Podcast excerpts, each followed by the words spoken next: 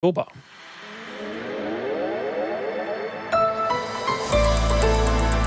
Die ARD Infonacht Nachrichten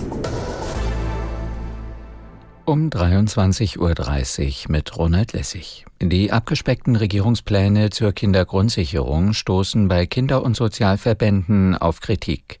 Das Konzept sieht unter anderem vor, verschiedene Leistungen wie Kindergeld und Freibeträge ab 2025 zu bündeln. Aus Berlin Birte Sönnigsen. Für das Kinderhilfswerk ist es zwar ein Schritt in die richtige Richtung, aber es reicht aus dessen Sicht nicht, um Kinderarmut in Deutschland nachhaltig zu beseitigen. Ähnlich sieht es auch der Kinderschutzbund. Der Paritätische Gesamtverband befürchtet, dass die zusätzlich eingeplanten 2,4 Milliarden Euro vor allem für Verwaltungskosten ausgegeben werden. In Zukunft soll jedes Kind einen Garantiebetrag bekommen, so wie jetzt beim Kindergeld. Zusätzlich soll es für arme Kinder einen Zuschlag geben. Für die Kindergrundsicherung soll es eine zentrale Anlaufstelle bei der Arbeitsagentur geben. Bahnkunden müssen in den nächsten Wochen nicht mit einem unbefristeten Streik rechnen. Die Mitglieder der Eisenbahn- und Verkehrsgewerkschaft haben sich mehrheitlich gegen einen weiteren Arbeitskampf ausgesprochen, wie die EVG mitgeteilt hat. Aus der Nachrichtenredaktion Pascal Küpper. Es gab eine Urabstimmung bei der EVG, da hat sich eine Mehrheit dafür ausgesprochen, das Schlichtungsergebnis anzunehmen.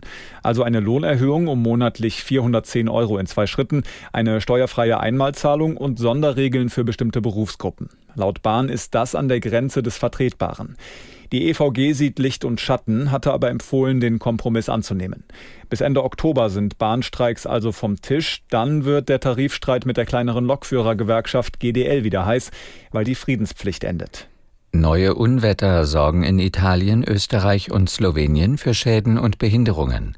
Besonders betroffen sind der Westen Sloweniens und die italienischen Regionen Lombardei, Ligurien und Piemont. Es gab Überschwemmungen, Erdrutsche, Stromausfälle und abgedeckte Dächer. Die Lagunenstadt Venedig hat die Flutschutztore ausgefahren. Erst Anfang August hatte tagelanger Starkregen für katastrophale Überschwemmungen gesorgt, vor allem in Slowenien. Dort starben mehrere Menschen, tausende Häuser wurden zerstört. Russland hat nach dem Tod von Söldnerchef Prigorjin angekündigt, die Aktivitäten der Wagner-Gruppe in Afrika fortzusetzen. Von der russischen UN-Botschaft hieß es, dies betreffe Mali und andere interessierte Partner. Der vermutlich mit einem Flugzeug abgestürzte Prigorschin war Chef der Wagner-Gruppe. Diese unterstützt die Militärregierung in Mali im Kampf gegen Islamisten. Der UN-Einsatz in dem Land ist auf Druck der Militärführung dagegen beendet worden. Auch in anderen westafrikanischen Staaten sind die Wagner-Söldner aktiv. Das Wetter in Deutschland. Im Süden Regen, teils gewittrig, nordwestlich davon wechselnd bewölkt und trocken, 16 bis 8 Grad. Tagsüber vom Schwarzwald bis zur Ostsee Regen, von der Nordsee bis ins Saarland bewölkt und Schauer, etwas Sonne, 12 bis 21 Grad. Das waren die Nachrichten.